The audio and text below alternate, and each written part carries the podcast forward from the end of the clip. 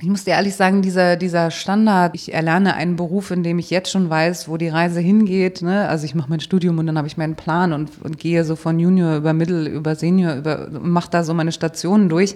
Das ist schon lange nicht mehr, also das ist schon lange nicht mehr State of the Art, würde ich sagen. Auf gar keinen Fall. Willkommen bei Shift, dem Podcast für Transformation in Zeiten des Wandels. Mein Name ist Anne Grabs und ich gebe dir in diesem Podcast Impulse für deine Transformation. Außerdem interviewe ich Menschen, die sich persönlich oder beruflich verändert haben und teile mit dir ihre Erkenntnisse. Einen wunderschönen Montag wünsche ich dir. Schön, dass du dabei bist hier bei dieser Folge, die ehrlich gesagt mit etwas Verspätung kommt. Vielleicht hast du das ja gar nicht mitbekommen, weil du zum ersten Mal diesen Podcast hörst. Also auch wunderbar, aber normalerweise kommt diese Folge um 7 Uhr auf dein Handy, äh, wenn du abonniert hast. Oder ja, also eigentlich bin ich etwas spät dran, aber es ist total egal. Schön, dass du da bist. Mein nächster Interviewgast ist Juliana Danne und sie ist Gründerin der Active Connecting Plattform On and Offer. Was heißt Active Connecting? Es kehrt den kompletten Bewerbungsprozess einmal um. Also weg von der klassischen Stellenausschreibung, das gibt es da gar nicht auf der Plattform. Ähm, es gibt auch nicht einen klassischen Bewerbungsprozess, sondern man kann sich einfach aktiv vernetzen. Kandidat, Talent, Kandidatin mit dem passenden Job oder eben mit dem Unternehmen. Und Juliana Danner hat diese Plattform aus ihrer eigenen Erfahrung heraus gegründet. Also sie war selbst vier Jahre lang als Personalvermittlerin tätig. Sie weiß also ganz genau, wie dieser Markt tickt und was da auch passiert, ne? bis sich mal Kandidat oder Kandidatin und Unternehmen kennenlernen und dass es vielleicht auch dazu führen kann, dass sich gar nicht die richtigen kennenlernen, denn der Personalvermittler hat ja auch immer das Ziel, Geld zu verdienen. Und ja, da gibt es also verschiedenste Wechselwirkungen. Sie hat irgendwann sich gedacht, äh, macht es überhaupt Sinn, was ich hier mache? Und hat dann einfach sich entschieden, diese Plattform zu gründen. Sie ist außerdem Artdirektorin, war jahrelang in der Werbung, klassischen Werbung tätig und wir sprechen über die Sinnhaftigkeit von klassischen Erwerbsbiografien und auch klassischen Karrieren, Karrierewegen und warum das ihrer Meinung nach heutzutage eher ein Hinweis auf fehlende Ideen ist. Ich wünsche ganz viel Freude beim Zuhören und sage Ton ab. Wir haben uns kennengelernt, weil ich dich gecoacht habe. Und Richtig. genau, das ist ganz wunderbar. Und ich finde es total spannend, was du machst und möchte das heute unbedingt hier im Shift-Podcast teilen. Also super, dass du dir Zeit nimmst. Und wir steigen direkt mit der ersten Frage ein, äh, die ich ganz oft stelle mittlerweile. Und das ist, was deine größten Shifts waren in deinem Leben, beruflich oder persönlich. Ja. Äh, erstmal immer danke, dass ich hier sein kann und mit dir sprechen kann. Ich äh, finde ja super, was du machst und habe mich auch total gefreut, dass wir das jetzt zusammen machen, einen Podcast aufnehmen. Das ist ja auch etwas, was mich in der Zukunft interessiert. Von daher mhm. freue ich mich total, da mal diese Erfahrung zu machen.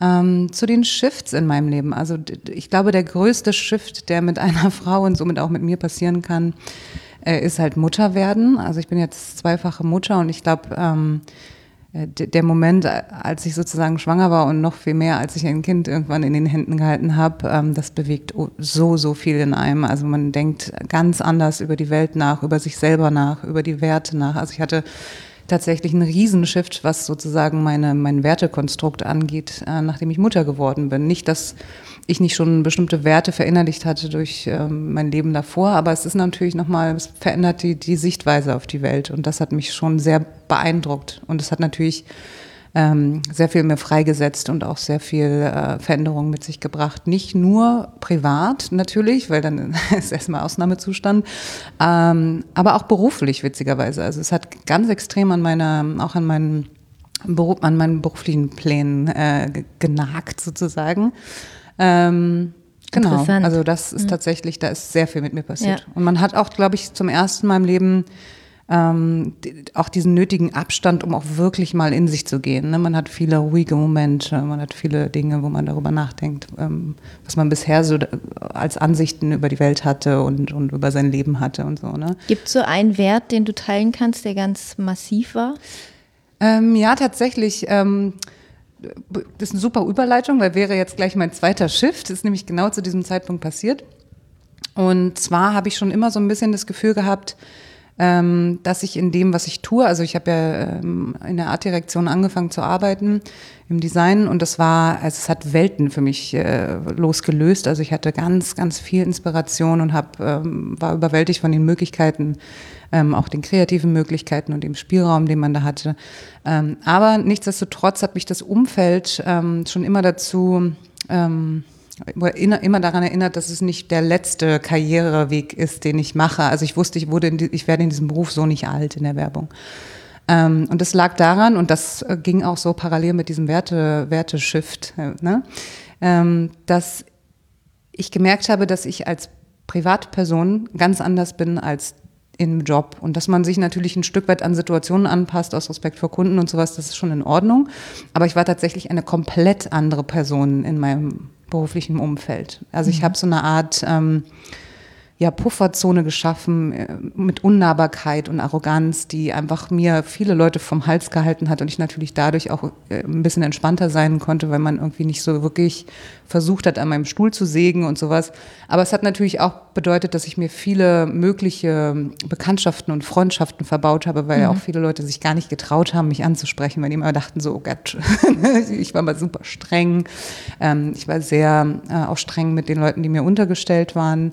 Ähm, ich, ich hatte ähm, tatsächlich immer sehr viele, so, sehr hohe Ansprüche an alles ähm, und war ähm, privat aber eine total lustige, ausgelassene Person und hatte Spaß. Und das ging zwar auch in der Arbeit, aber nur mit ausgewählten Personen, die, mit denen ich auch befreundet war dann im Nachhinein. Mhm. Ähm, aber ja, ich habe das sehr klein gehalten, den, den Kreis der Vertrauten sozusagen. Das würde ich mir jetzt im Nachhinein natürlich auch irgendwie anders wünschen. Ne? Das gehörte zu meiner Entwicklung, aber ich merke jetzt einfach, ich kann ähm, in meiner Gründung ganz anders sein. Ich kann ganz, ganz anders sich selber sein. Ich muss da überhaupt gar nicht äh, irgendwie viel Energie aufwenden, um irgendwie mhm. was anderes zu schaffen. Ne? So. Mhm.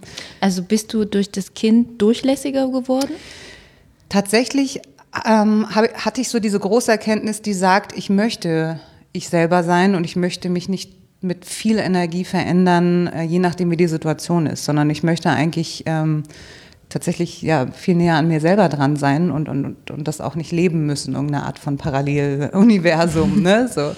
Und ähm, das hat die Erkenntnis bei mir auch befeuert, dass, dass es einfach, ähm, dass, dass dieses Agenturumfeld einfach zu dem Zeitpunkt war das sehr ungesund. Ich sage nicht, dass man nicht auch gute Agenturen findet, wo das anders ist, aber in dem Moment hatte ich es anders erlebt. Es war sehr ähm, unpersönlich einfach auch. Man, man hatte zwar immer Spaß und man hatte irgendwie auch ne, viel, äh, war viel unterwegs, hat viel gesehen und so. Also ich möchte das auch nicht missen, aber es war schon immer so, dass ähm, persönliche Aspekte nicht gezählt haben, wenn es um Leistung geht. Also wenn man jetzt sagt, irgendwie meine Mutter war damals zum Beispiel auch an Krebs erkrankt und ich wusste, jetzt ist es gut ausgegangen, aber das wusste ich ja zu dem Zeitpunkt nicht.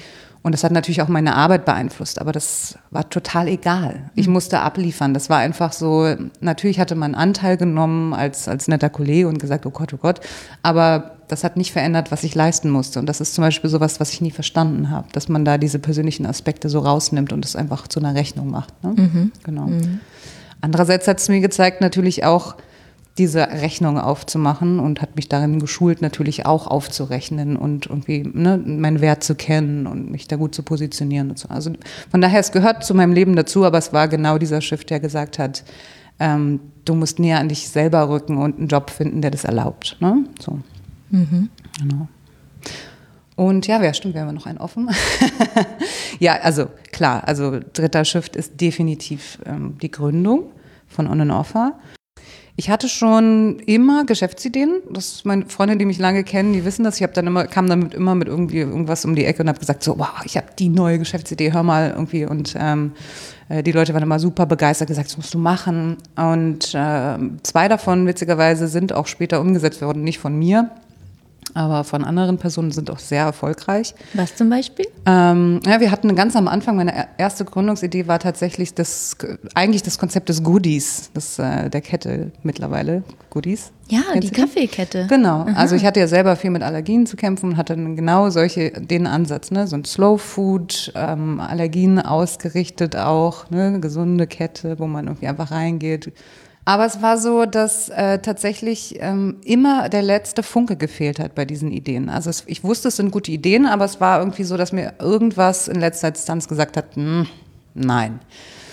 Ähm, und dann habe ich am Ende, jetzt weiß ich natürlich, was, was es war. Jetzt, nachdem ich On and Offer gegründet habe, weiß ich, was gefehlt hat. Es hat natürlich die Leidenschaft dazu gefehlt, wirklich etwas bewegen zu wollen. Und dieser äh, unendliche Drang, den man verspürt und es um jeden Preis es machen zu wollen. Ich komme, was wolle. Ja, das ist so, äh, das ist das, was bei On and Off war. Da stand nie zur Frage, es nicht zu tun. Ja, mhm. ich habe eigentlich von der ersten Sekunde darüber nachgedacht, wie ich das durchsetzen kann, es zu tun und nie äh, mache ich das jetzt oder nicht. Die Frage stellte sich mir gar nicht. Ne? Lass uns noch mal ähm, noch mal kurz zurückgehen, weil ich glaube, das ist gerade ein bisschen zu kurz gekommen. Du warst in vielen Agenturen als ja. Artdirektorin. Richtig. Kannst du das noch mal kurz aufzeigen? Also wo warst du?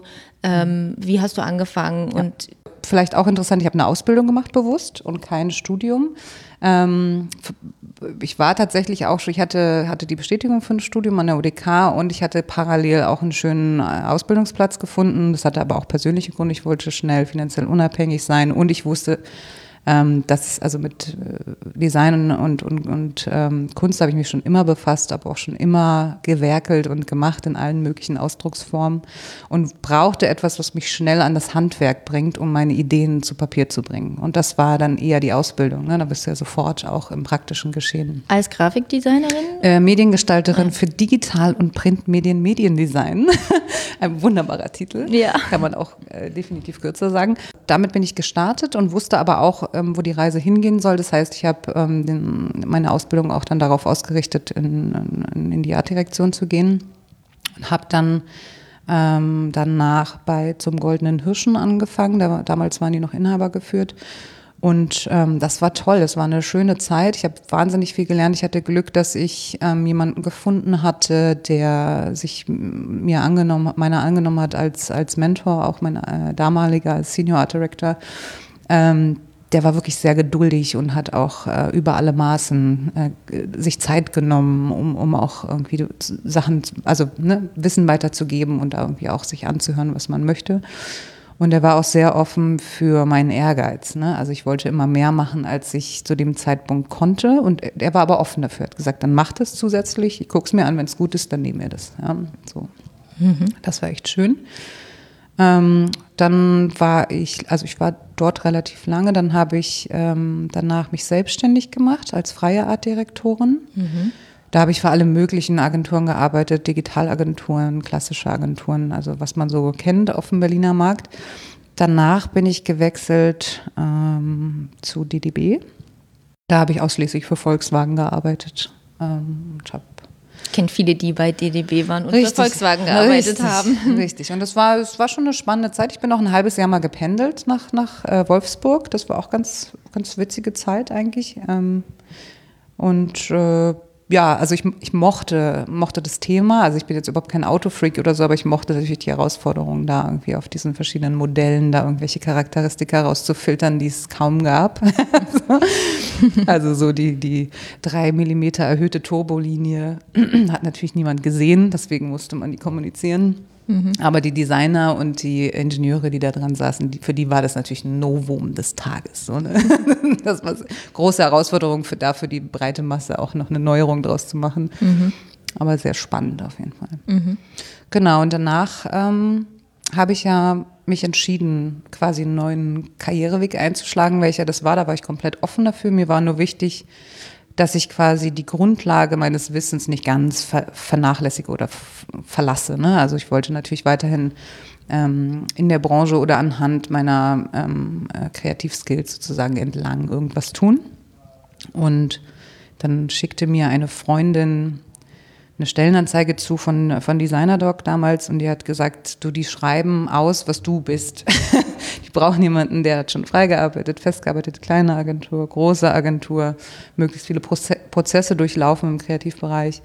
Ähm, genau, und halt strukturiert genug, um sozusagen einen Beraterjob zu machen. Ne? Mhm. Das ist ja auch nochmal so ein bisschen was gewesen. Und da ich mich ja immer so als Sonderling gesehen habe, weil ich ja eben so strukturiert war, zusätzlich zu dieser hm, kreativen Ader, die ich da hatte, ähm, hatte das gut gepasst. Und das haben, ja genau, und da war ich beim Bewerbungsgespräch, habe dann meine Elternzeit sogar noch um zwei Monate verkürzt und mhm. bin da gestartet. Und warst aber nicht mehr Artdirektorin bei Designer Doc, sondern Nein. du warst dann in der Genau, ich war Personalberaterin für Design und Werbung, also mhm. spezialisiert auf Kreativprofile mhm. und ähm, habe natürlich weiterhin mit Agenturen und, und auch mit den Kandidaten natürlich viel ähm, über Design und, und Portfolios und, und Ausrichtung und Positionierung am Markt und sowas gesprochen und auch beraten, aber nichtsdestotrotz natürlich auch Personal vermittelt. Ja. Genau. Und was waren dann die wichtigsten Erkenntnisse? Vier Jahre warst du da, oder? Genau. Ja, die wichtigsten. Knapp vier Jahre. Ja, die wichtigsten Erkenntnisse aus der Zeit, die dann letztendlich auch zur Gründung von On and Offer geführt haben. Ähm, das waren mehrere Aspekte, die da zusammengekommen sind, glaube ich. Also einerseits, ich mochte ähm, die Personalgespräche dort total gerne. Also ich hatte so ein bis drei Gespräche am Tag, das über diese Zeit, das ist einfach eine, eine große Masse an, an, an Informationen, was so die Menschen bewegt. Ähm, und ähm, das hat mich nachhaltig tatsächlich auch, ähm, äh, ja, es hat mich beeindruckt, weil es natürlich äh, das, man, kann, man kann nie so nah an diese Informationen ranrücken, es sei denn, man spricht wirklich viel mit Menschen, ja, die, die sich in diesen Situationen befinden. Und nur hatte ich jetzt die, den Luxus, dass ich sozusagen mit Kandidaten und mit Unternehmen gesprochen habe, die gewisse Probleme haben irgendwie in diesen Prozessen der Personalfindung. Ähm, tatsächlich hat sich mir relativ früh die Frage gestellt, ähm, warum es diese Personalvermittlungsbranche überhaupt gibt, weil die eigentlichen ähm, Beteiligten in dieser Rechnung sind ja der Kandidat und das Unternehmen eigentlich braucht es ja den Mittler dazwischen nicht. Und ich habe mich immer gefragt, warum brauchst du, also ne, diese Sinnfrage, warum braucht es mich als Mittler überhaupt? Was läuft denn da schief? So mit diesen Sachen habe ich mich viel beschäftigt. Mhm. Das ist interessant. Indem du es ja.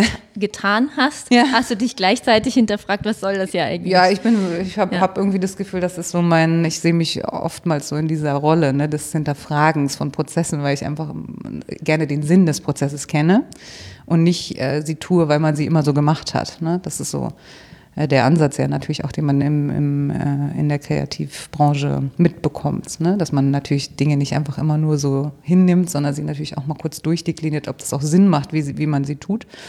Genau, und mit, mit dieser Personalvermittlungsgeschichte hatte ich immer so ein bisschen meine Bauchschmerzen, weil ich natürlich ähm, gemerkt habe, ich treffe eine Vorauswahl. Ähm, was ist, wenn ich eine Vorauswahl treffe, die gar nicht passend dem oder dem Kandidaten gar nicht gerecht wird? Das heißt, ich entscheide für jemanden mit, wie sein Leben gegebenenfalls in den nächsten Jahren verläuft. Und das war irgendwie einfach eine extreme Verantwortung. Und gleichzeitig ähm, handle ich im Interesse meiner Firma und möchte Abschlüsse machen. Ja? Oder auch in meinem Interesse, wir waren ja auch beanteiligt. Ne? Das ist so, und da, und da war für mich irgendwie so ein bisschen so ein, so, ein, so ein Interessenskonflikt, dass ich gesagt habe, ich möchte natürlich auch im Sinne der mir betreuten Personen handeln und ich möchte gleichzeitig natürlich auch meinen Job gut machen und Abschlüsse machen. Ne? Also, aber da den, das ist ein sehr schmaler Grad, ne, da nicht irgendwie auch ähm, dem Wunsch zu verfallen, einen schnellen Abschluss zu machen und das dahingehend ein Stück weit zu beeinflussen. Mhm. das, damit hatte ich so meine Probleme. Ne, das so, äh, ich glaube, im allerschlimmsten Fall war mein Gedanke sogar, ich betreibe Menschenhandel. Ja, also ich bereite Leute darauf vor, dass sie irgendwo hingehen und dann tun sie das, aber wie nachhaltig ist es, wie lange bleiben sie da, wie gut war dieser Match, das wurde alles nicht wirklich berücksichtigt. Ne? So. Mhm. Ähm, genau, und deswegen stellte sich natürlich wieder die Frage, warum braucht es mich und was läuft im Markt falsch, dass ähm, Kandidaten, die mir wirklich auch wirklich gute Leute, gute Artdirektoren, mit denen ich gesprochen habe, gute Kreativdirektoren, mit denen ich gesprochen habe, die mir gesagt haben, sie finden nicht den passenden Job für sich und den gibt es nicht. Die haben schon fast aufgegeben. Ja? Und gleichzeitig ähm, spreche ich zehn Minuten später mit Agenturen, die mir versichern, es gibt das Kreativpotenzial momentan nicht am Markt. So, ne? Und ich saß dazwischen und habe mir gedacht, was passiert hier gerade? Also, also warum? Du sagtest vorhin, dass die mit ganz verschiedenen Erwartungen oder Themen die Kandidaten und. Kandidatinnen kamen, die sie umtreiben. Kannst du was teilen? Was, was hat die umgetrieben? Was treibt die meisten um? Mm, also die meisten, das ist schwierig zu sagen. Es, tatsächlich ist es sehr, sehr vielfältig, was Menschen umtreibt in dem Bereich. Also ich glaube, ein großes Defizit, was gerade Leute im Kreativ- oder Designbereich haben, ist natürlich ähm, die mangelnde Analysefähigkeit. Also wenige von denen können wirklich einen sehr weiten, weiten Perspektivwechsel schaffen, um zu gucken, wo stehe ich, was mache ich, wo geht die Reise hin und ne, was, was passiert hier gerade. So. Ähm, Leute, die gut vernetzt sind, werden gerufen, aber auch Leute, die nicht so gut vernetzt bleiben, versacken auch manchmal jahrelang in irgendeiner Position, ohne sich darüber Gedanken zu machen, was sie dort überhaupt tun oder in welche Richtung sich das entwickelt. Ne? Also ich hatte viele, die zum Beispiel gestrandet waren in einer ähm, die, weil sie so spezialisiert waren auf etwas, dass sie plötzlich ähm, kaum noch äh, Anfragen bekommen haben von außen. Ne? So. und äh, wollten dann natürlich zurück, aber wussten nicht warum oder so. Es ist, ist schon sehr kompliziert, auch diese Ausrichtungsgeschichte. Ne? Bleibt man ein Allrounder, wird man ein Spezialist, warum wird man ein Spezialist und, und, und. Also das habe ich sehr viel besprochen, ähm, Ausrichtung und Positionierung dann bei Freelancern.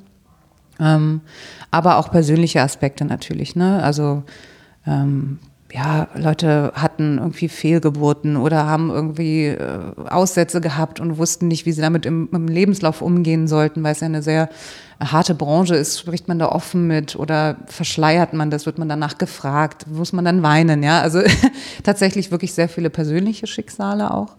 Ähm, äh, Krankheiten, Sowas wie Alter natürlich ganz großes Thema. Bin ich zu alt, um Designer zu sein? Bin ich zu unflexibel, um Designer zu sein? Mhm. Ähm, werde ich überholt von den Jüngeren? Kann ich thematisch überhaupt noch am Puls der Zeit sein als Freelancer, der 40, 50 ist? Ja, ähm, sehr viele Ängste und Sorgen, sehr viel Verunsicherung, was ich glaube, was ein Stück weit auch vom Markt geschürt wird, indem man einfach diese Transparenz rausnimmt und äh, nicht darüber spricht, was, was an, angemessene Gehälter sind oder so. Ähm, da ist ganz viel Unsicherheit. Bin ich zu teuer? Bin ich zu langsam? Bin ich ne, zu alt? Bin ich mhm. zu jung? Bin ich, äh, habe ich zu wenig Erfahrung? Habe ich zu wenig gesehen? Ne? Mhm. Habe ich zu wenig Stationen? Habe ich zu viele Stationen? Ja? Ähm, da hätte ich mir wirklich mehr Selbstsicherheit gewünscht. Aber das ist auch etwas, was man natürlich auch nicht einfach so erzeugen kann. Ne? So. Aber das versuche versuch ich jetzt natürlich auch mit On and Offer ähm, aufzugreifen und gerade den Nachwuchs äh, zumindest Techniken an die Hand zu geben, wie sie schon früh ihre Karriere zum Thema machen können, ohne dabei irgendwie überfordert zu sein. Ne? Mit mhm. einfachen Techniken wie Review, Previews oder ähm, mit Vorbereitungen auf Gehaltsgespräche. Was kann man da machen? Ne? So. Mhm. Ähm, ja, aber es ist schon sehr bewegend auch gewesen. Es waren sehr viele private Themen auf jeden Fall. Interessant. Ja. Also ihr habt irgendwie so gesprochen über so die, die, die Basic-Sachen abgeklopft und dann genau. ging es wahrscheinlich meistens ans, ans Eingemachte. Genau. Naja, ich habe natürlich bewusst Fragen gestellt in der Vorauswahl, die jetzt natürlich ein guter Personaler auch stellen würde. Ne? Also man bohrt dann schon in, in, jede Ecke und in jedes Ende und wenn man eine Kontroverse sieht, geht man da mal rein. Weniger, um die Leute auflaufen zu lassen, mehr, um sie darauf zu schulen, dass diese Fragen kommen werden und ähm, ihnen an die Hand zu geben, wie sie damit souverän umgehen können. Ne? Mhm. Und wie machen die das? Was wie geht man damit souverän um? Ich glaube, dass Ehrlichkeit ähm, über allem steht. Also tatsächlich ähm, bringt es, glaube ich, niemanden was, wenn man jetzt irgendwie sagt, ich hatte in der Zeit irgendwie einen Zusammenbruch und, äh, und war ausgebrannt und musste mal zwei Jahre lang irgendwie die Welt umschiffen. Ja? Ähm, ich glaube, dass es tatsächlich äh, viel besser ankommt, als wenn man jetzt versucht, diese zwei Jahre irgendwie mit irgendwelchen vermeintlichen Skills oder irgendwelchen äh, Inspirationsreisen zu verpacken oder so. Ähm, da sind die Leute schon sehr kreativ umgegangen mit dem Verpacken dieser Lücken, aber ich glaube, dass ein guter Personaler das irgendwie einfach auch sieht, entweder oder es im Gespräch rausfindet und dann ist es wirklich blöd, wenn man da irgendwie dann so ins Stocken kommt und denkt so, hm, naja, im Eigentlichen. Ich glaube, dass es einen einfach in eine blöde Situation bringt. Und ich mhm. finde, wir können ruhig mehr Menschlichkeit zeigen, weil am Ende des Tages, wir sind ja nicht nur die Jobmenschen. Wir haben ein Leben dahinter und da kann immer wieder ganz viel passieren, was uns aus der Bahn wirft oder was uns verändert. Und ähm, damit können wir ruhig offen umgehen, ja. Ich habe mich gerade erinnert, dass ich nach meiner Ausbildung wollte ich mal kurz die Welt retten. Ja. Wie so viele Menschen. oder ich hoffe, dass es viele wollen, weil es schon irgendwie dran auch. Ähm, und habe, bin damals nach Ghana gegangen. Mhm. Ich wollte da drei Monate, drei Monate bleiben, habe es aber irgendwie nur drei Wochen geschafft, weil es zu krass war für okay. mich. Ich irgendwie, ich war so, ich war ganz allein da so, wow. bin irgendwie nicht klargekommen und bin dann wieder zurück. Aber ich habe es echt zu meinem Asset gemacht. Also mhm. ich habe das überall dann so, ja, ich musste halt irgendwie was tun so und mhm. fanden die meisten irgendwie ah ja, okay, krass. Also die Unternehmen, die es gut fanden, waren dafür aufgeschlossen und ja. die, die es strange fanden, fanden es halt strange und damit war man, absolut, wusste man, okay, ob man das mag oder nicht. Absolut. Und ich glaube auch tatsächlich, ähm, viele vergessen ja, dass ein Bewerbungsgespräch keine Einbahnstraße ist. Es ist keine, das ist kein irgendwie, da wird nicht deine Performance irgendwie bewertet und dann kommen, ne, dann ziehen die Richter ihre Nummern und bewerten dich oder so, sondern es ist tatsächlich auch für dich deine Chance dir genau anzugucken, was macht dieses Unternehmen, wie arbeite ich hier, wer berichtet wem, wie ist die Struktur, wie ist mein Team, ähm, ne, wie sind meine Kunden, was, was wird hier eigentlich überhaupt gemacht? Ja, das vergessen die meisten. Die sind so ähm, paralysiert von diesen Fragen und von diesem Druck, den sie da spüren, dass sie vergessen, ihre eigenen Fragen zu stellen. Und zum Teil kommen dann da auch irgendwie äh, direkt danach irgendwelche Angebote und die Leute unterschreiben was und haben aber überhaupt noch nichts über die Unternehmen erfahren. Ja? Ähm, deswegen ist es auch wichtig, dass man genau sowas mit, mit ins Auge fasst. Ne? Deswegen sage ich ja, Ehrlichkeit kann einem gar nicht schaden, weil ich zum Beispiel, ich wurde mal, ähm, nachdem ich für Volkswagen gearbeitet habe, habe ich mich mal bei ne, einem anderen großen Autobauer quasi beworben, weil die aber auch Interesse an mir gezeigt haben und meinem Profil. Und es scheiterte tatsächlich daran, dass ich den Haken nicht an einem akademischen Grad machen konnte, zu einem Zeitpunkt, wo ich schon Senior Art Director war. Da habe ich gedacht, also das ist so lange her, diese Basis, die da irgendwo waberte. Ja. In der Zeit hatte ich schon so viel gelernt und konnte so viel vorweisen. Und es war so eine Checkbox, die gefehlt hat. Und dann habe ich aber auch gedacht, das ist genau das Richtige, dass es daran scheitert, weil dann ist es nicht das Unternehmen, das mit mir zusammen wachsen wird. Mhm. Ja, das ist so, wenn es diese Einstellung hat, ne, mhm. wenn das ein, ein, ein, ein, Grund ist, das nicht zu tun. Und ich mhm. glaube, so, so ähnlich ist es jetzt auch mit dem, was du sagst. Ne? Wenn jemand ähm, mit deiner Persönlichkeit und deinen persönlichen Werten umgehen kann und es gut findet, dann ist es auch wahrscheinlich eher ein Arbeitgeber für dich, als wenn jemand sagt, naja gut, hier, da haben sie aber auch ein bisschen Zeit verplempert hier im Ausland.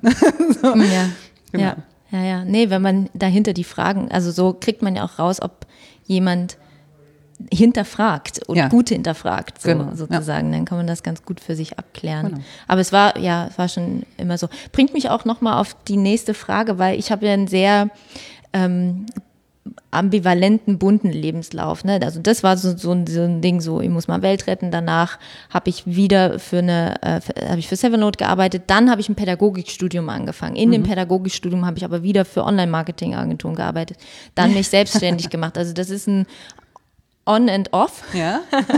Bringt Schönes uns gut Stichwort. zu On and Offer. Und meine Frage wäre ähm, nochmal Stichwort ähm, normale Erwerbsbiografien, um Karriere zu machen. Da will ja. ich nochmal drauf reden, weil in der sechsten Folge hat Christina Lina eben auch davon erzählt, dass sie ihren Abschluss nicht gemacht hat. Also ja. sie hat halt einfach dann ähm, sich für den Job bei Red Bull entschieden und hat halt einfach, hat ihr fünfjähriges Studium nie zu Ende gebracht.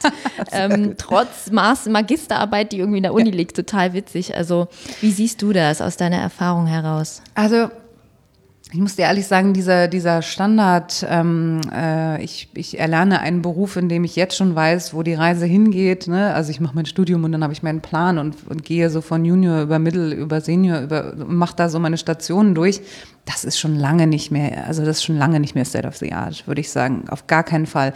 Da aber auch einfach unsere Gesellschaft ganz anders funktioniert. Ja, also wir haben ja viel mehr Zugang zu dem, was man alles tun kann. Also ich würde sagen, früher hat man Studiengänge gemacht, weil die Eltern einem gesagt haben, was man machen soll oder weil man in etwa weiß, was einem in der Schule gelegen hat und irgendein Lehrer mal gesagt hat, hier, du bist gut in Mathematik, mach mal hier irgendwas mit, ne?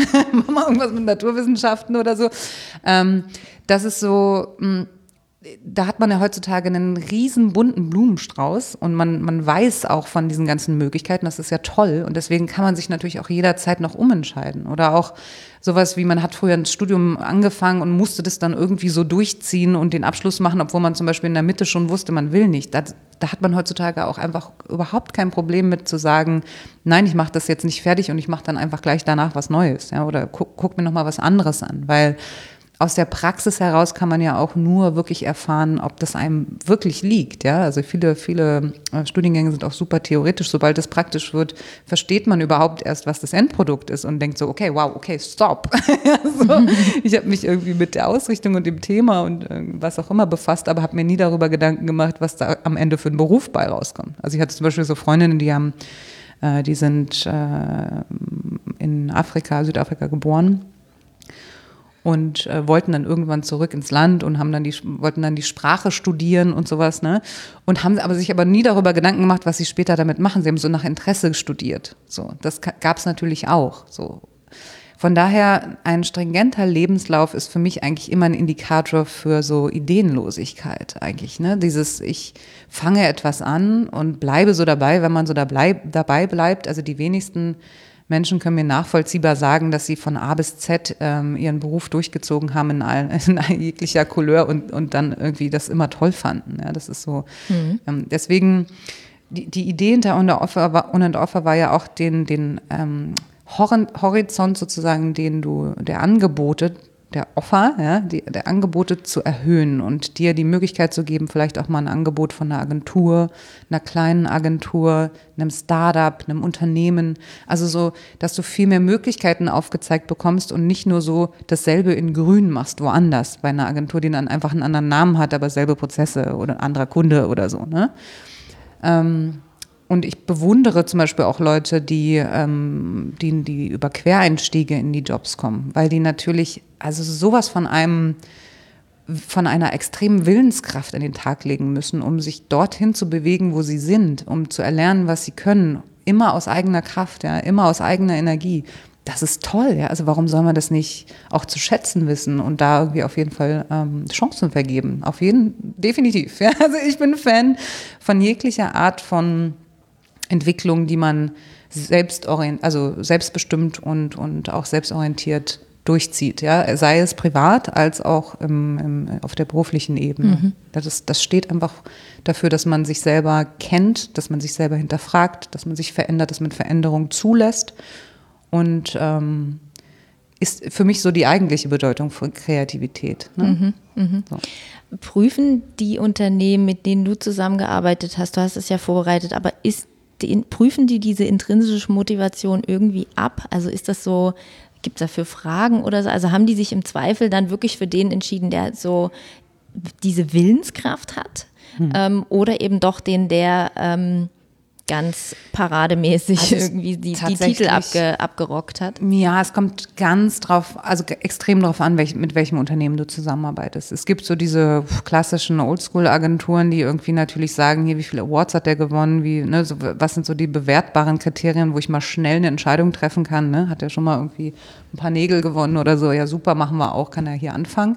Und ähm, befassen sich aber viel zu wenig meines Erachtens mit Soft Skills, ja, also ein äh, ein riesiges Team aus ähm, Award-winning Alpha-Boys, äh, meistens auch noch, ja, äh, wird natürlich überhaupt nicht gut klarkommen, ne? weil die natürlich alle sich rangeln die ganze Zeit und, ähm, und man das Team nicht nach, ähm, nach Soft Skills und nach, auch nach anderen Kriterien zusammengesetzt hat und auch, nicht nach Diversität und solchen Geschichten.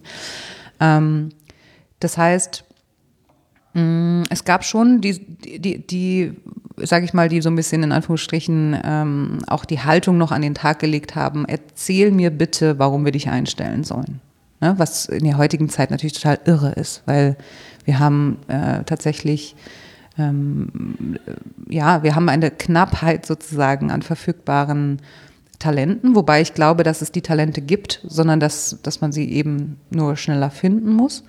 Aber man muss natürlich sich auch man muss natürlich auch werben um diese Talente. Ne? Man muss ähm, sich selber positionieren, man muss Employer Branding betreiben und alle diese Themen kommen oftmals gerade in diesen äh, alteingesessenen Agenturen zu kurz. Aber es gab natürlich auch ähm, fortschrittliche Unternehmen, die genau diese Sachen auch mit abgefragt haben, die natürlich gesagt haben, mir ist weniger wichtig, dass der Lebenslauf eine gewisse Struktur hat, als dass ich irgendwie eine Persönlichkeit rauslese, die einfach zu uns und unseren Werten und unserer Ausrichtung und unserem Team passt und den Rest kriegen wir auch noch hin, ja. Wenn der da jetzt zwei Skills nicht hat, naja, dann lernt er die halt über die Zeit, aber der Rest passt. Ne? Das ist so, da gab es schon deutliche Unterschiede.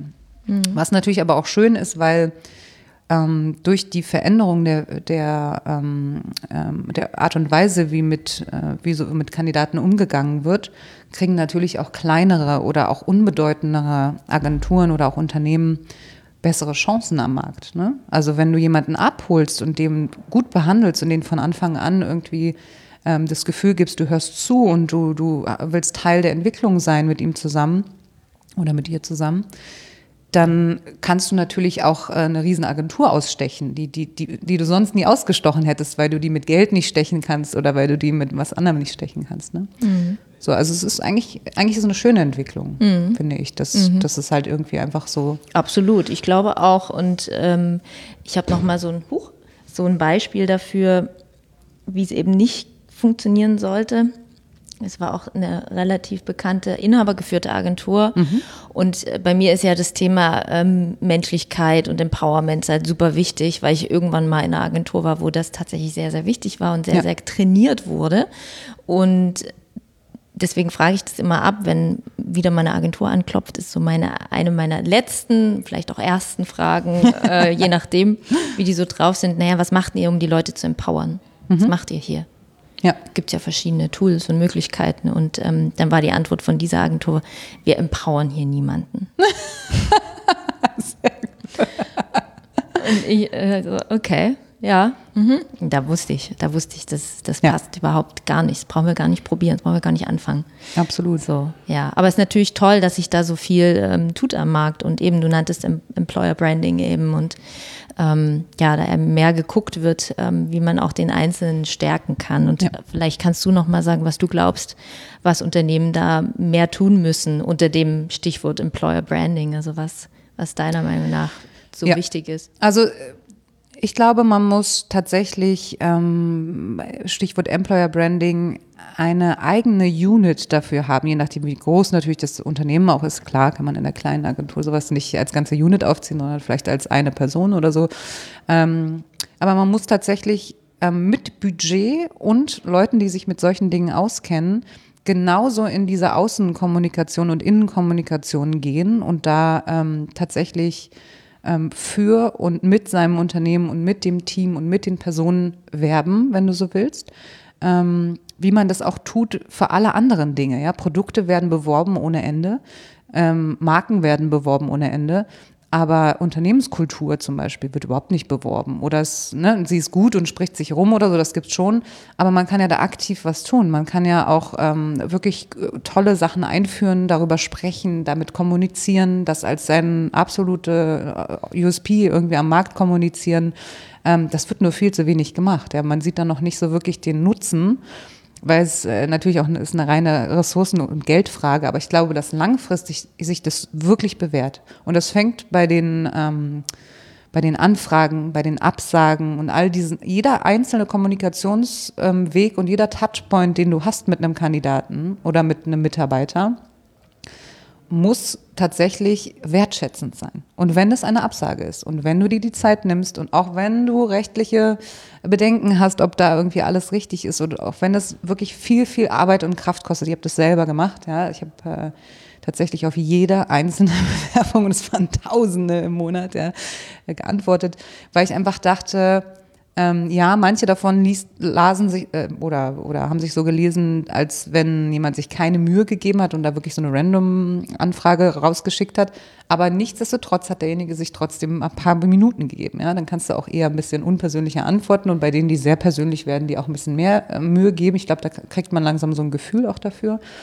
Aber man muss tatsächlich jeden einzelnen Touchpoint, den man hat, ähm, auch wirklich wertschätzend ausführen und nicht denken, das ist so eine unendliche Ressource und wenn der es nicht ist, ist es halt der nächste. Ne? Das ist so, man sieht sich immer zweimal in, in so einer Branche. Ne? Gerade die Werbebranche ist winzig klein. Ja? Also ich habe wirklich sehr, sehr viel Glück gehabt, auch damit, dass ich immer alles fair abgehandelt habe. Auch wenn ich im Bauch gedacht habe, ich bin absolut im Recht und ich habe einen riesen Wut auf euch, ja, habe ich jeden Job ähm, wenn ich gegangen bin zum Beispiel oder ne, wenn ich mich anders entschieden habe oder wenn ich irgendwas nicht angenommen habe oder so, immer bis zum Ende durchgezogen mit einem Lächeln, hochprofessionell, mit einer Übergabe, mit einem Kuchen für die Mitarbeiter, mit allem drum und dran. Und das hat mir nie geschadet, ganz im Gegenteil. Ne? Das war die, diese Professionalität, die man da ähm, mit viel Energie an den Tag legt, ähm, die, die wird auch gewertschätzt. Und und Unternehmen machen es aber ganz oft nicht. Ne? Die denken mhm. dann irgendwie hier so der, die Tischtennisplatte, der Kicker und die, die, das Bierfach ab 18 Uhr und irgendwie die Kaffeemaschine reichen, um Wertschätzung auszudrücken. Ne? Das, das ist es nicht. Nee, das ist es nicht. Sind, es ist die Kommunikation am Ende. Genau. Ne? Ja. Und zum Beispiel auch, ähm, also das so das eine und das zweite ist tatsächlich die Entwicklung im Auge zu behalten. Also es gibt nichts Schlimmeres als jemand, der unter- oder überfordert ist in seinem Beruf. Ja, unterfordert kommt sehr häufig vor.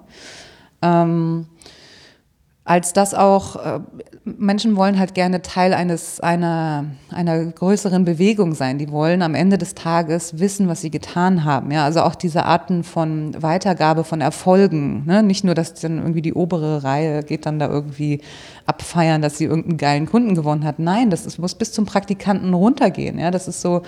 Ähm, wir haben mich zum Beispiel auch bei meinem Konzept gefragt, warum kostet quasi ein, ein Junior oder ein Praktikant in, in, in der Kontaktvermittlung genauso viel wie, wie jemand, der im Lead steht oder der, der irgendwie in der ne, Direktion steht.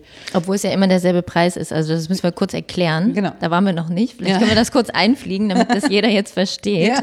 Oder jede. Genau. genau. Also bei On and Offer zahlt man, glaube ich, 10 Euro pro. Genau, netto, mhm. Genau, aber das Unternehmen pitcht auf, dem, auf den Kandidaten Genau. oder die Kandidatin. Genau. Genau.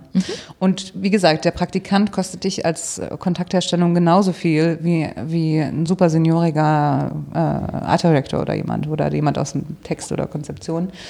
Und das hat den Grund, dass ich denke, dass jede, jede einzelne Kette des Gliedes in so einem Prozess seine eigene Daseinsberechtigung hat. Also ist äh, ohne die, ohne, ohne die Basis sozusagen kann, kann auch sozusagen der, der Geschäftsführer oder auch ähm, der Teamleiter nicht brillieren. Ja, das ist so, deswegen war für mich überhaupt gar nicht die Frage, das zu staffeln nach Erfahrung oder irgendwas, ne? weil, weil jeder ähm, hat genau seine Aufgabe, die er da irgendwie auch in diesem, im Team erfüllt. Ne? So.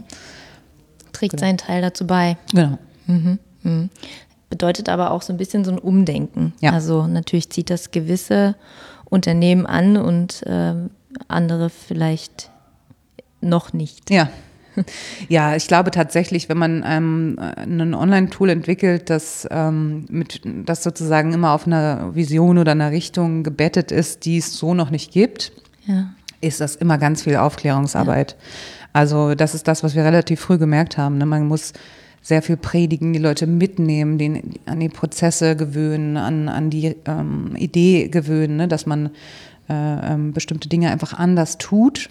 Also ich hatte auch äh, vor zwei Tagen mal einen Anruf von einer Kundin, die gesagt hat, ach man, ich würde gern einfach dir jetzt ein paar Schlagwörter rüberschmeißen und dann kommst du mit einer Lösung. Dann habe ich gesagt, so, wir gehen das jetzt mal ganz kurz den Prozess durch. Jetzt mal ne, aus deiner Warte. Ihr befasst euch mit dem Thema Personal. Ihr würdet mich jetzt, wenn ich ein Te- Personaldienstleister wäre, sowieso briefen müssen. Ich hätte so lange nachfragen, bis mein Briefing klar wäre. Das heißt, da hätten wir definitiv ganz viel Zeit miteinander verbracht. Ja? Dann suche ich irgendwas, mache irgendwie mein Magic im Verborgenen. Dann kippe ich euch sozusagen ganz viele Leute ein, kommentiere vielleicht noch, warum wer für euch toll ist. Und dann müsst ihr euch sowieso mit denen auseinandersetzen und am Ende eine, eine gute Entscheidung treffen. Das heißt, ist es nicht viel toller, wenn, wenn sozusagen ein, ein, ein, es ein Tool und ein Ort gibt, ja, man kann mich auch anrufen jederzeit, ähm, der diesen Prozess für dich begleitet. Also du kippst nicht irgendwas rein und hat, musst, kannst dann lange nichts machen und dann musst du wieder Entscheidungen treffen, sondern du guckst dir den Markt genau nach diesen Kriterien an, aber bist auch offen für, für ähm, den Blick nach links und rechts und findest vielleicht irgendwas, was bei uns vielleicht durchgesiebt wäre, wenn wir dir nur irgendjemanden vorbeigeschmissen hätten. Und ähm, kannst aber dann relativ einfach anfragen, einladen und kannst dich dann sozusagen mehr darauf konzentrieren, diese Beziehungen aufzubauen und diejenigen kennenzulernen, anstatt ewig viel Zeit zu verschwenden vorab irgendwie mit Suche und, ne, und, und all diesen Nachfragen, die da immer kommen. Und dann äh, tatsächlich war das so ein Moment, war erstmal eine Weile Stille. und dann war so, stimmt eigentlich, nein, du hast recht. Ja, das stimmt, ich muss mich ja sowieso damit auseinandersetzen. Ne? Also da, ich glaube, man muss das auch aus den Köpfen rauskriegen, dass es keine bequeme Lösung ist. Weil ehrlich gesagt, wenn derjenige, egal wie der bei dir angekommen ist, nicht bleibt, weil du nicht verstanden hast, was er braucht, ja, dann ist das auch keine nachhaltige Lösung. Dann musst du dich vielleicht sogar fünfmal damit beschäftigen, bis da jemand mal bei dir sitzen bleibt, ne, über die Jahre. Und das kostet richtig Geld und das kostet richtig Zeit, ja. So. Deswegen ähm, tue ich lieber etwas dafür, dass ähm, man viel Wissen weitergibt und viel Hilfestellungen gibt, damit das sozusagen von Anfang an irgendwie eine, eine, eine gute, äh, ähm, ja, eine, eine gute Beziehung wird zwischen diesen zwei Seiten. Ne? Hm. Machst natürlich auch Pionierarbeit damit, weil natürlich ist das Thema HR und Personal und Leute empowern und so wird immer lauter. Aber meine Erfahrung ist eben auch, dass gerade die Werbebranche, Industrie sich damit eben doch schwer tut. Also so, das ist meine Erfahrung. Ich Ja. will auch gar nicht so viel davon erzählen. Das, ich verstehe den Apparat Werbeagentur, ich verstehe den. Ja. Und ich verstehe ihn aber auch nicht. Also Ja. ich verstehe, dass er mal so gewachsen ist, aber ich ähm, verstehe irgendwie nicht, warum das äh, immer noch, immer noch die, die, die, eben die, wie sagt man, Pokale oder ich, Sieht immer aus wie Awards. Awards, ja, das sieht immer aus wie so ein, wie, als hätte jemand irgendwie neun Gürtel in Karate gewonnen. Ja. So. Und, Ja. und, und man guckt das so an und denkt so, ja, okay, und, und, und jetzt so. Und alles wird darauf ausgerichtet, ja. Ja. Da gibt, da wird es einen, wenn wir die Kampagne so machen, dann gibt es einen Goldregen. Ich musste das erstmal verstehen, was die da meinen. So Goldregen, was? Wovon reden die? Und so, ich will, dass die Kampagne mega viel Reichweite hat. Ich will, Richtig. dass die geklickt wird. Ich will, dass darüber geredet wird. Richtig. Bei den Kunden, die sie anspricht. Richtig. Goldregen, Regen, mir egal. Ja, so. absolut. Und das ist so interessant. Also für, für mich war das total die Offenbarung, dass ich so dachte, ah, okay, so, so läuft der Hase hier. Ja, aber das ist, da- das ist wie gesagt, das gibt so dieses klassische Agenturbusiness, da ist es auch nach wie vor weiterhin so, diese Rankings, da, ne, da wird sich wirklich äh, ins Zeug gelegt und da wird ultra viel Geld und Ressourcen verschwendet und am Ende des Tages ähm, ist natürlich auch genau diese Riga, die, das, die, die diese Bewertungen sozusagen ähm, ähm, relevant findet, auch in den Juries äh, vertreten, ein Stück weit. Ne? Das ist so ein Stück weit so ein eigener, eigener Kosmos. Ne? selbstreferenzieller Und es Kreis, war lange, lange gerade für kleinere Unternehmen ein totales Problem, weil sie da überhaupt gar nicht reingekommen sind in diesen ausgewählten Kreis und, und, und auch nicht gar nicht das Geld und das Budget dafür hatten, irgendwie außerhalb äh, dem, von dem, was der Kunde will, irgendwie nochmal eine super geile Goldidee hinterher zu schießen. Ja? Ähm, aber deswegen sage ich ja, es gibt super viele kleinere Agenturen und ähm, auch nicht nur in der Werbung, es ist ja auch viel Design und Markenbildung. Man kann ja mit seinem Kreativ-Skillset mittlerweile so viel mehr machen, als nur äh, von einer Agentur zur nächsten zu wandern und da irgendwie, wie gesagt, so seinen stringenten Lebenslauf abzuklappern und seine Zwei-Jahres-Station zu machen, damit man dazwischen bloß, nicht zusammenbricht. So, ne? Aber dann irgendwie bei der nächsten Agentur hat man früher dann immer gesehen, so, okay, die machen dasselbe, nur anders. Ne? so ein paar Parameter haben sich verändert und dann geht's wieder los. Ähm, das ist ja nicht mehr. Also tatsächlich ähm, habe ich da mit vielen guten Beispielen gearbeitet und es gibt Agenturen, die sind klein und fein, haben gute Kunden und äh, bezahlen ihre Leute, wertschätzen ihre Mitarbeiter und gehen trotzdem nicht pleite. Ja, das gab ja oft auch diese Mythen, wir können euch nicht ordentlich zahlen, weil sonst würde dieses System hier nicht funktionieren. Ja, gut. Ich meine, Scholz Friends hat irgendwann auch ähm, einen ähm, wie sagen wir, einen Betriebsrat bekommen und es war lange so verpönt, so ein Betriebsrat würde eine Agentur, würde das Aussein einer Agentur. Ja, dann ist es passiert und es geht trotzdem weiter. Ne? Das sind so, ich mag diese, ich mag diese, diese Mythen und, und äh, ähm, diese, diese Gerüchte immer nicht, die es da so gibt in diesem Markt, aber die, das ist das, was die Leute verunsichert. Ne? Sie glauben, gerade die Junioren, die glauben, die können mir nicht mehr Geld zahlen. Die glauben, äh, ne, ich kann dir einen Titel geben, aber kein Geld. Ah ja, danke schön, ja, ist aber nett von dir. So. Aber, ne, so, das das ist etwas, davon müssen wir wegkommen, aber davon kommen wir ja auch weg, weil es eben, wie gesagt, dieses Unterwandern dieser klassischen Agenturen durch diese neuen Modelle und auch gerade im Digitalbereich bewegt sich ja sehr viel. Ähm, und die holen die Leute mit denselben Skills ab und bieten denen plötzlich ganz andere Dinge. Ähm, ich hatte zum Beispiel eine Kandidatin, weiß ich noch bis heute, die saß im Bewerbungsgespräch und da hat äh, die Personalerin am Ende des Bewerbungsgesprächs gesagt, ähm, also sie kannte ihre Gehaltsvorstellungen und hat gesagt, du, deine Gehaltsvorstellungen sind ja schön und gut. Und sie dachte dann schon so, oh Gott, ja, jetzt werde ich wieder runtergedrückt. Und dann hat sie gesagt, wir wollen ja aber 600 Euro mehr geben, weil wir finden eigentlich, das ist viel zu wenig für das, was du jetzt mittlerweile alles schon kannst. Und die war so total geschockt und die war so glücklich. Und das war, ich meine, das ist für, für die Agentur hat das nicht wehgetan. Das war überhaupt nicht, das war absolut drinne. Ja, aber sie wollten quasi äh, ne, einen wertschätzenden ersten Moment kreieren und haben natürlich super gute Vorschusslorbeeren geleistet. Ne? Jemand wird natürlich maximal engagiert arbeiten, wenn er sagt, du, die haben ja einfach mehr Geld gegeben. einfach so, weil die einfach gesehen haben, dass ich was kann. Ne? Ja. Ich habe immer gedacht, wenn ich Spaß bei der Arbeit habe, ist das gleich mit Spaß an meiner Arbeit haben. Ja? Und bei mir war das immer so, Spaß war Spaß, ja. Aber für jetzt zum Beispiel äh, ist mir durchaus bewusst, ich kann mit einem netten Team natürlich Spaß in der Arbeit haben, ja, aber vielleicht nicht Spaß an der Arbeit. So, und mir ist halt beides wichtig. Mir ist wichtig, dass ich, dass ich sozusagen diese Momente habe, in denen man auch mal wirklich ähm, sich sicher fühlt und auch mal lustig sein kann und auch mal irgendwie mal ein bisschen loslassen kann. Aber gleichzeitig ist mir natürlich auch wichtig, dass ich das, was ich ta tagtäglich produziere und tue und, und wo ich da meine ganze Energie reinstecke, dass das etwas ist, an dem ich auch Spaß habe. So. Und das, das glaube ich, muss man tatsächlich ein bisschen unterscheiden, weil, weil ich glaube, das ist das mit dieser, mit dieser Spaß-Kicker-Kultur. Da wurde halt so Spaß bei der Arbeit äh, anstatt von Spaß an der Arbeit ersetzt. Ne? So. Ähm, genau, das, das, da waren viele natürlich auch immer geblendet. Mhm. Also zum Beispiel Klassiker war so, wurde in einer Agentur, in der ich war, ähm, dann so ganz groß mit riesen, mit riesen Trara verlautet, alle, die jetzt nach 21 Uhr noch in der Agentur sind, dürfen sich dann auch Essen bestellen. Yay! Und alle haben gefeiert ohne Ende. Wow, wir dürfen uns hier Essen bestellen. Und ich habe dann einfach gedacht, Leute, ähm, ein Essen, das ich mir bestelle, kostet vielleicht so maximal 10 Euro mit einem Getränk oder was, ne? Damals noch. Ähm, und dafür, Moment mal, hätte ich eigentlich Feierabend gehabt um 18 Uhr. Ähm, jetzt muss man mal überlegen, wie viele Stunden ich da ranhänge. Plus ich warte, bis das Essen kommt, bis ich esse, plus ich arbeite noch weiter. Das sind so viele Stunden gegengerechnet gegen 10 Euro. Das hat, macht doch gar keinen Sinn. Worüber freut ihr euch? Ja, das ist doch keine gute Rechnung hier. Und die waren immer so, sei doch nicht so negativ, ist doch voll cool. Wir sind doch eh immer lange da und so. Ne, das ist halt das, was ich meine. Ne? Man versucht zu, ver zu verblenden mit diesen Kleinigkeiten, die man da bietet. Ähm, und das ist was, was ich wirklich äh, allen nur raten kann. Öffnet die Augen, guckt, in welche Deals ihr eingeht, guckt, was ihr bekommt. Ne? Nicht nur Geld, sondern auch andere Dinge. Ne?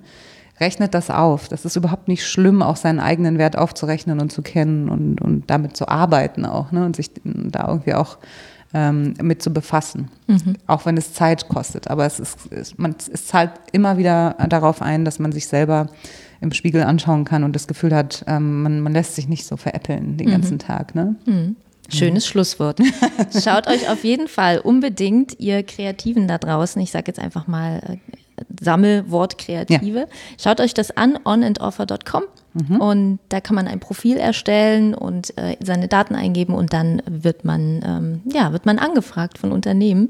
Genau. Wenn man es gut anstellt. Also so viel muss man da jetzt nicht machen. Ne? Genau. Man, man trägt erstmal die, die Schlagworte ein, was man gemacht hat und solche Sachen. Und auch spannend, es gibt erstmal kein Profilbild.